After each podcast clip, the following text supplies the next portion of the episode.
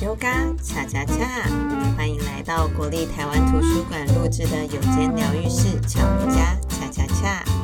我是你的瑜伽疗愈师恰恰，在节目里我会和你分享本月图书馆主题书籍有关的瑜伽观点、疗愈动作，还有瑜伽小学堂，请跟着我一起巧瑜伽。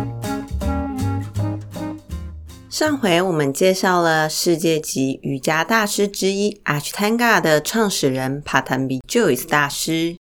今天我们要来探讨另一位瑜伽传奇人物阿英嘎大师，他也是全球瑜伽舞台的 Superstar。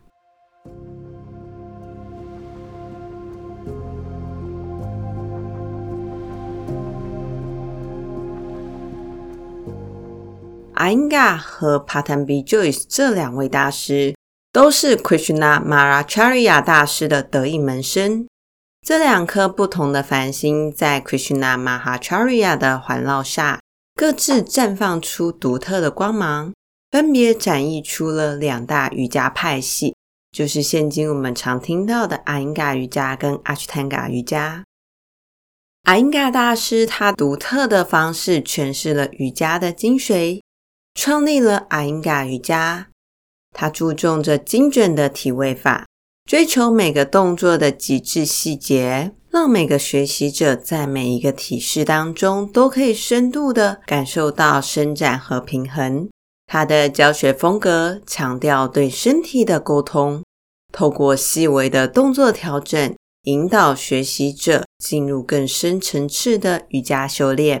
相对之下，Patanjali Jois 大师的 Ashtanga，他则强调动态的流动的体位法，融合了呼吸与动作，注重流畅的节奏。他的瑜伽理念是透过连串的动作去激活我们的身心灵合一，让练习者可以在较快的节奏当中找到动态的平衡。这两位瑜伽大师都在二十世纪的瑜伽舞台上留下了深远的影响，为瑜伽的发展和推广贡献良多。无论是 Iyengar 瑜伽的细腻品味，还是 Ashtanga 瑜伽的动感力量，都丰富了瑜伽每个面貌，启发了无数的学习者找到身心的平衡契机。在这片神圣的瑜伽领域当中，这两位大师都如同璀璨的花朵，绽放着属于自己独特的光辉。今天，我们就一起来聆听 Iyengar 大师生动传奇的故事。他的一生充满着挑战、奋斗以及寻找身心灵平衡的冒险。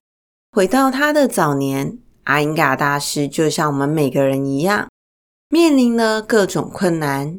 但这正是在这些挑战中，他找到自己的使命。像本月图书馆主题书籍，所有的坏事背后都有未来的好事。这位大师也是不断的通过挑战自己，战胜了逆境，最终发现生命当中最美好的一面。在二零零四年，Iyengar 大师他卓越成就，被《时代》杂志誉为。全世界最具有影响力的一百位名人之一，这并非偶然，而是他长时间的努力，对于人类的身心灵健康的深刻理解的结晶。现在，我们就一起来聆听 Iyengar 大师的传奇故事，去探索他如何在生命舞台编织着挑战、奋斗和平衡的交响乐。感受 Iyengar 大师的智慧，并寻找着人生中追求平衡的启示。在一九一八年，Iyengar 来到这个世界，降生在印度一个贫穷、拥有十三个孩子家庭当中，而他自己是那群众多孩子当中的第十一位孩子。当时正值世界性的流感爆发。他的母亲很不幸的罹上了流感，并传染给了 Iyengar。于是 Iyengar 一生下来就疾病缠身。年少的 Iyengar 先后感染了疟疾、伤寒，还有肺结核，很多的严重呼吸道的问题如噩梦般的缠身。在印度这片医疗艰困的土地上，他的身体似乎变得比玻璃还脆弱。更令人伤感的是，在他九岁的时候，他的父亲因为阑尾炎离开了人世。这样的困境其实足以击垮一个人，但阿英嘎并没有屈服。就在他十四岁生日那天，他的人生发生了戏剧性的转变。阿英嘎前往印度 Mysore 陪伴姐姐。在那里，他的姐夫看到了这位身体状况不佳的少年，要求他要学习瑜伽。这位姐夫正好是上集提到的印度著名的哲学家、梵文学家、瑜伽大师 Krishna Mahacharya。这个选择成为了阿英嘎生命当中的转捩点。Krishna Mahacharya 则成为他的上师，同时也是严父。也是一位严格的启蒙者。Krishna Mahacharya 开始以严格而专制的方式，开启他对阿英嘎的印度传统师徒制瑜伽指导。Krishnamacharya 那独特的眼光，就像是发现了一颗闪耀的宝石。他看见了阿英嘎身上蕴藏着无穷的潜力，细致地观察着他身体的灵活性和变化。在那一段充满启发的时光当中，阿英嘎接受了严格的瑜伽训练，深入学习了瑜伽的各种神奇层面，从体位法、呼吸控制到冥想，无一不在他的学习之中。随着时间的流逝，阿英嘎开始了漫长的练习，他开始拼命地挑战身体的种种限制。一步步的踏上了一场心灵深处的奇妙旅程。这个并非一条平坦的瑜伽之路，而是一场对于自身极限的不懈追求，如同攀爬一座陡峭的山峰。他不断的挑战着自己的极限，超越了身体种种的束缚。这场瑜伽修炼的历险，是一场他自己。极致的坚持和努力，阿英嘎的修习之路并不平坦，他所需要克服身体很多的各种局限，并不断追求更深刻的体悟。他的坚持和努力，在短时间之下，让他成为了一位杰出的瑜伽修行者。尽管阿英嘎跟帕坦比 Joyce 两个人都受到 Krishnamacharya 的启发。但他们对瑜伽的理解和强调存在着很明显的差异。阿英嘎则强调了静态的体位法，着重着对于身体结构的细腻理解。帕坦比乔伊斯大师则专注在流动和呼吸的节奏，并强调动态的体位。因此，两个人的瑜伽风格跟教学有着明显的区别。阿因嘎在成为瑜伽老师之前，他游历了印度各地，深化了对瑜伽的理解。他对瑜伽的体位法独特的见解和深入的练习，让他开始逐渐的崭露头角，成为了一位杰出的瑜伽大师。年仅十八岁的安嘎遵奉师命去教授瑜伽体位法。当时的社会普遍看不起瑜伽老师。因此受过很多不被尊重的对待，但坚强的他依旧决定要全心投入瑜伽，让世人重新看待瑜伽的科学和艺术。二十五岁的阿英嘎在长辈的安排之下，和十六岁的 Ramamani 完婚，两个人感情深厚，虽然经济困顿，还抚育六个孩子。日子过得很艰辛，但在太太的全力支持下，他得以全心投入瑜伽。一九五二年，阿英嘎的印度才华吸引来到印度表演的国际知名小提琴家曼纽因。曼纽因不仅大力推荐阿英嘎，还邀请他到瑞士、伦敦、巴黎等地教授瑜伽。一九五五年，阿英嘎开始为印度国家国防科学院的教官和军官教授瑜伽，在前苏联领导人面前表演瑜伽。一九五六年，阿英嘎则是第一次踏上美国的土地，开始推广瑜伽，亲自指导八十六岁的比利时伊丽莎白女王做头倒立式，并接受了国际标准石油公司继承人的邀请，首次访问美国。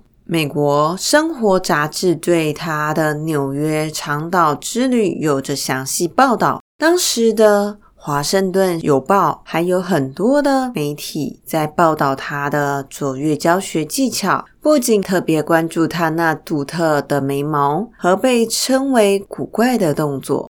当时的媒体报道，全美国有超过一千六百万人练习瑜伽，这项瑜伽活动已经演变成一个数十亿美元的产业了。为了将瑜伽的奥秘传递给更多人。阿英嘎开始着手写着《瑜伽之光》这本书，不仅涵盖了瑜伽的各种层面，还提供了详细的指导和示范。在一九六六年，首次出版了这本书，在西方引起了轰动，被誉为通往东方古老健康艺术的捷径和瑜伽体式练习的圣经。很快了，就成为全球最具畅销的瑜伽书籍之一，至今被翻译成十八种语言，累计售出一百多万册。阿英嘎本人也因此被赞誉为现代瑜伽创始人。在一九七五年，阿英嘎为了纪念他已故的爱妻，他在普纳创立了一所瑜伽学院，并以 Maramani 的名字命名。Maramani 阿英嘎瑜伽纪念学院，这个秉持着所有人都可以练习瑜伽的信念，阿英嘎研发了一系列瑜伽辅具，让更多人可以用各种方式进入瑜伽的练习而受惠。现今瑜伽练习者即不认识阿因嘎，但只要使用到辅具，也就是享受到阿因嘎毕生的心血结晶。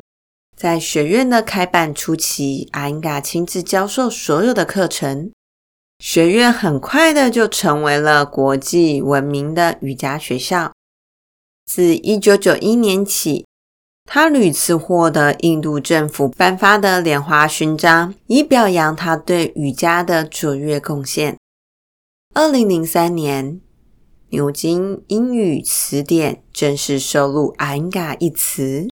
而二零零四年，《时代》杂志更将阿英嘎评选为全球最具影响力的一百位名人之一。《时代周刊》赞扬阿英嘎的努力推动瑜伽，对全球人类的健身运动做出了巨大的贡献。美国 BBC 电台更是评价他为瑜伽界的米开朗基罗大师。《纽约时报》在二零零五年十月的报道当中提到。阿英嘎是第一位在二十世纪五十年代离开印度前往西方传授瑜伽的大师，打破了瑜伽只存在印度神秘丛林和雪山的神秘苦行观念。晚年的阿英嘎依旧热爱在各地传播瑜伽的精髓，尽管年事已高，他还是积极的参与瑜伽的教学和推广。在他八十岁接受 BBC 采访时，他轻松的表示：“头倒立并没有什么不寻常的，这个姿势对我来说就像站立一样。”在九十多岁时，阿英嘎他甚至可以以三十分钟的头倒立开启他的瑜伽练习。二零零一年，阿英嘎首度踏足了中国。激发了广州对瑜伽的热潮，与瑜伽的爱好者分享他练习的智慧和心得。九十三岁的他仍然在练习瑜伽。接受采访时，他表示对阿英嘎瑜伽这个称呼感到困惑，笑称：“我都还没有死，怎么就会有这样的命名？”更准确的来说是，他们在学习阿英嘎老师教授的瑜伽。我的瑜伽也是从我的上师及上师的上师那边一代一代的传承下来。阿英嘎这一生游历了二十五个国家，得到了多个国家元首的接待。他将瑜伽的理念和魅力传播到世界每个角落。当访问俄罗斯，总统亲自接见，并且有成千上万个瑜伽专业人士专门从四面八方赶来拜会。阿英嘎大师总共出版了十四本书，并被授予上百个奖项，在普及瑜伽的过程当中得到了广泛的认可，并担任了印度国家瑜伽联盟首任的主席职位。阿英嘎从恶病缠身、濒临死亡的孩子，到身心健康，成为以九十多岁的高龄仍然在传播瑜伽的老师。他的存在本身便是瑜伽最生动的代表。透过瑜伽，他找到自己的使命。他不遗余力地教授瑜伽和推广瑜伽，在西方广受盛誉，成为全球瑜伽社群的指路明灯。他的努力也让瑜伽在科学医学的领域可信度得到了极大的提升。他的生命故事宛如一支火炬，在无数人的心灵深处点亮了，展现了瑜伽如何成为通向身心灵疗愈之路的奇妙旅程。在二零一四年，高达九十五岁的阿英嘎因为肾衰竭圆满人生离世。然而，他的遗产在全世界各地的瑜伽爱好者和老师中继续存在。他的儿子和女儿也成为了优秀的瑜伽老师，将他的教学传承给下一代。阿英嘎瑜伽的风格特点，第一个就是强调人体生理结构和体位动作的结合，采用大量的辅具来进行，例如有瑜伽砖、瑜伽带、墙绳和椅子。透过安全、适度、朴实无华，适合普遍大众来练习。对于每个瑜伽动作都有精准、细腻、系统、明确的要求。第三个则是体位的练习和调整，把瑜伽套用在身体治疗当中，受到了很大的效果。第四个就是它有很严格的老师培训系统，阿英嘎体系的老师证书是很难拿的，初级的老师证照往往只能教授那几个特定的动作，学完整个毕业大概预计要八年的时间。这也是阿英嘎体系魅力之处。练习阿英嘎瑜伽需要特别关注身体每个部位的细节，善于利用各种辅具。那这种课程练习缓慢而有节制，姿势的稳定，足以能够促进呼吸的深长。有意识和专注可以集中在这种练习，很适合身体比较僵硬啊，或者是一些患者。或手术、产后需要复健的人，像他们这种练习，大概每个动作要停留快二十分钟。那一堂课六十分钟，大概只有练四个动作之类的。阿英嘎的教学过程，他很擅长用形象的比喻，让很多初学者迅速的突破练习的障碍，去体会瑜伽的神秘。他曾说：“如果你呵护树根，花朵会自然绽放并散发芬芳；如果你呵护你的身体，你的心智跟心灵便会得到成长和提升。”因此，阿英嘎的故事再次证明，所有的坏事背后都有未来的好事。像我很喜欢阿英嘎派系的瑜伽砖、椅子跟臂绳。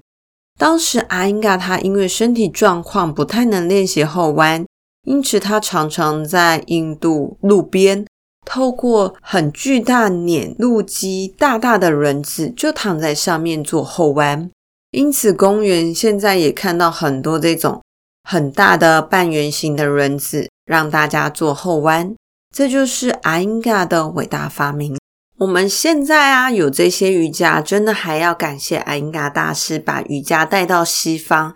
那后来开始有西方的科学，我们才可以得以散播到全世界各地。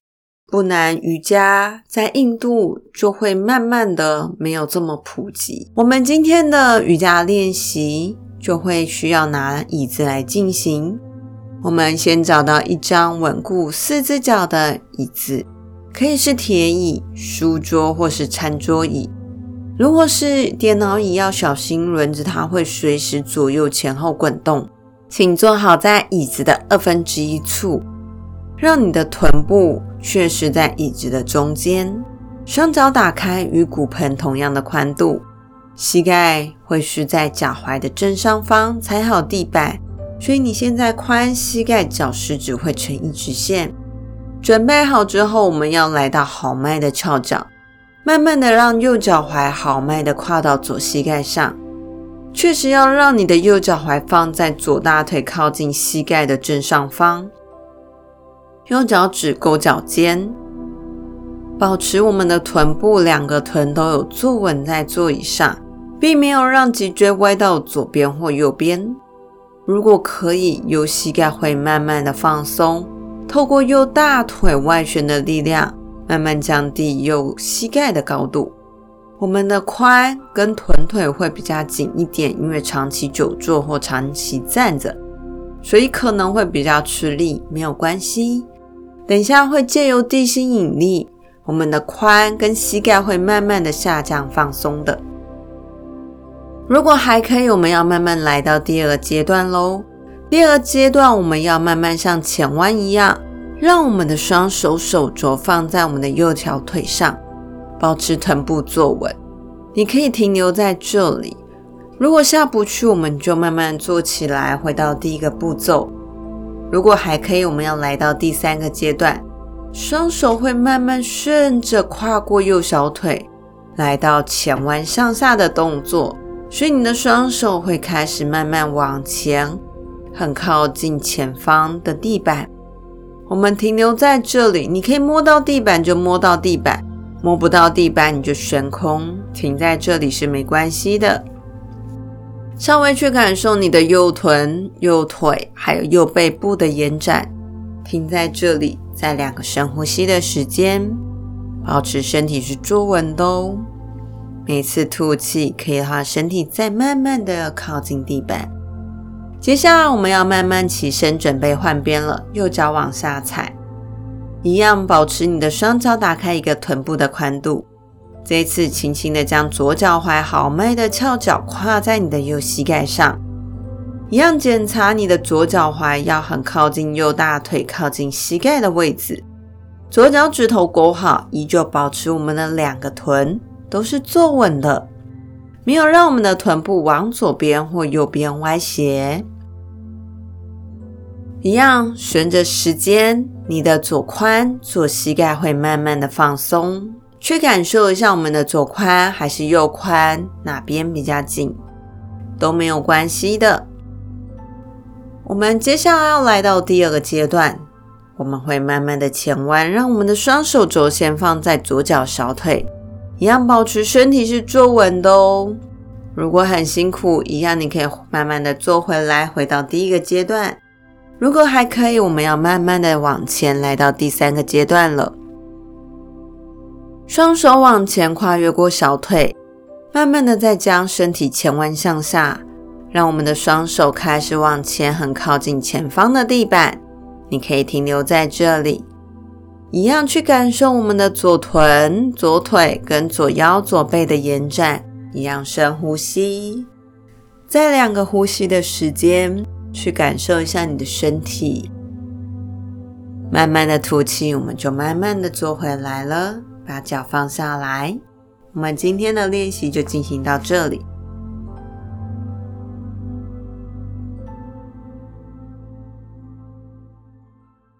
瑜伽小学堂，恰恰恰。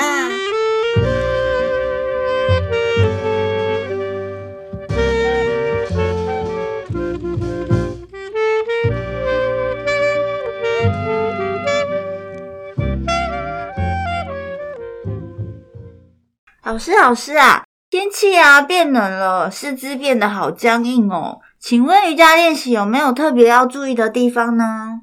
当天气冷的时候啊，格外要留意你的关节，因为在秋冬的时候，我们外面能量是比较多风元素，所以这时候关节会开始很干涩。可以的话，稍微做足一些你的四肢大关节的暖身之后，再开始练习。或者是比如说，你可以先穿一些袜子啊，注意四肢关节的保暖。那温暖了之后再练习，才不会常常听到身体就咔咔咔或容易闪到。那当然，在印度阿育吠达当中，他会把一些油加热之后去敷在这些关节处，保持一些关节的润滑，也是很有用的。老师的意思是我们擦完油再去练习，平常就可以敷一些油，但它那个油不是像我们的随便，不是。吃的油可能像是橄榄油啊、椰子油之类的，或按摩油。OK，对对对，那对身体关节会比较天然自然一点，会比较好。哦，原来还有这个小撇步。对，但这些油啊，有时候天然的油有时候会很香，所以你边帮你的关节加热的时候啊，你会觉得哇，好饿哦。哎，老师，如果我们先就让自己身体暖和起来再练瑜伽，是不是会更能保护你的关节啊？